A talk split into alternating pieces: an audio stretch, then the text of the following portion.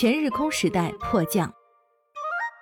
在日本的航空产业界，日本航空公司，也就是日航和全日空航空公司，也就是全日空这两家航空公司，可以说是性格完全相反的两兄弟。作为家里的老大，日航性格很保守，对家长、国土交通省百依百顺，是个不折不扣的优等生。另一方面，老二全日空性格自由奔放，富有积极进取的精神。很多乘坐过这两家公司的航班赴日旅行的中国游客，可能都会有相同的感觉。虽然都是日本的航空公司，但日航和全日空的风格截然不同。日航最重视传统和格调，被誉为最具代表性的日本航空公司。公司的标志性图案选的是有着日本象征之称的鹤。机长和空姐们也都拥有很强的自尊心。公司职员教育更是因注重日本传统礼仪而广为人知。不仅如此，日航非常重视曾经的老客户，毕竟以前能坐得起飞机去海外旅行的人，只有富裕阶层和知名人士。在这些圈层，日航收获了大批的忠实粉丝。与此同时，由于得到了众多知名人士的认可，日本政府也曾经使用日航作为政府专用机。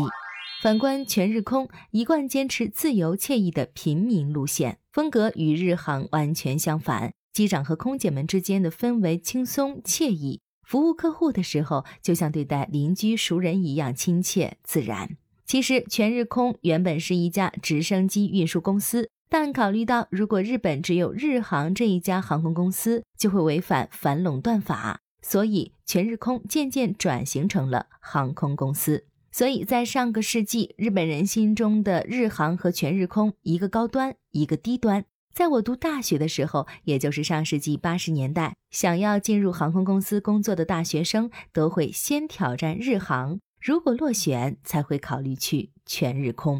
一九五三年，日航开通了飞往美国的定期航线，而全日通开通国际航线的时间是在一九八六年东京至关岛航线开通之后。又过了一年，东京至北京的航线正式开通。虽然国际航线业务起步较晚，但全日空在一九九六年就将国际航班头等舱的传统座椅改成了椅背可以放平、供乘客躺下的高级座椅。通过类似的一系列改良，全日空展现出了日本航空的与众不同，并由此迅速发展壮大起来。最终，全日空凭借日本国内兴起的一万日元活动一举成名。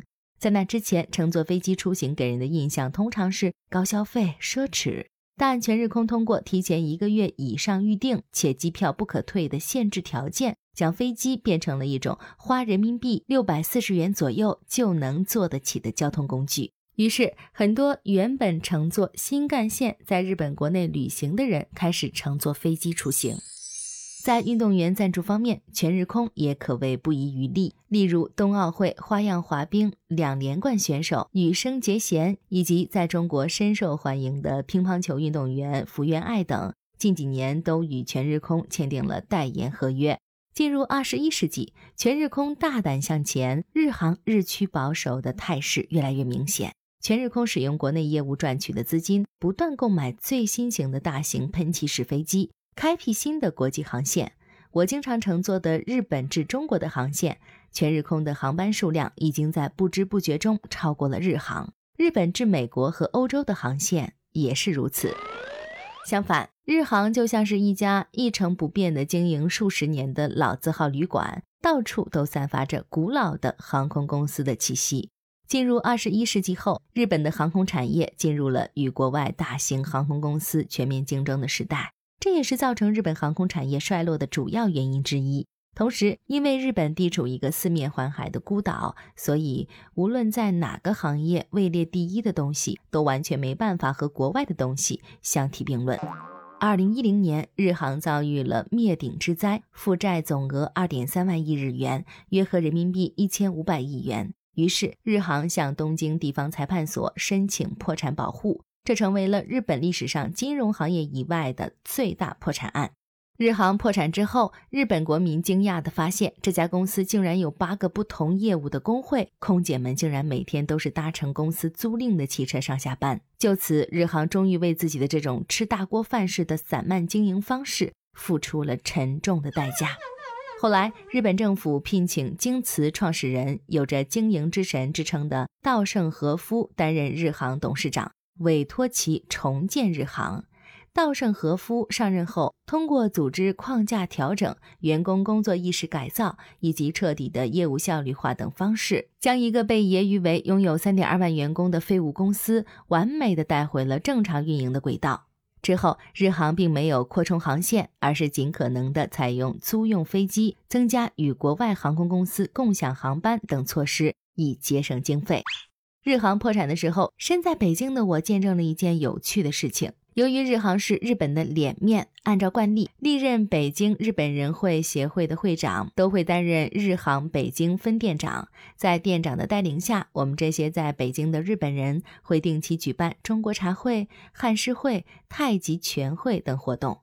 但是，由于日航破产，北京日本人协会的会长由全日空北京分店长接任，于是学习中国传统的各种活动瞬间烟消云散。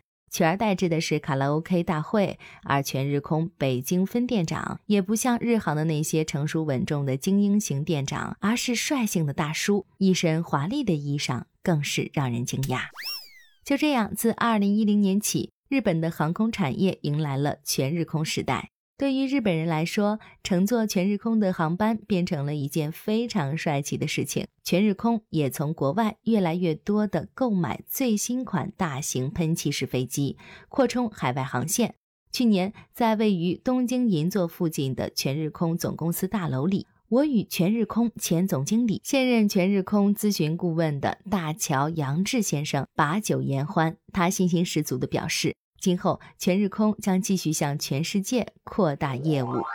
然而，今年年初爆发的新冠肺炎疫情无情地击碎了全日空的发展计划。近期，日本媒体报道称，全日空2020年度的赤字达到了史上最高的五千亿日元，约合人民币三百二十亿元。其主要原因就是这场疫情。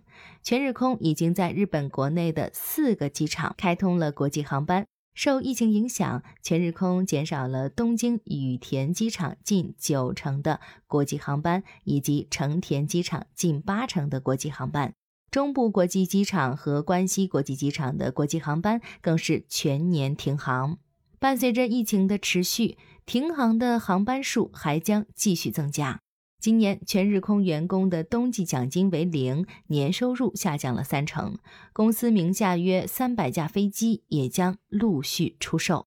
全日空会不会重蹈十年前日航的覆辙？我们都在惴惴不安之中，默默祈祷这一天不会到来。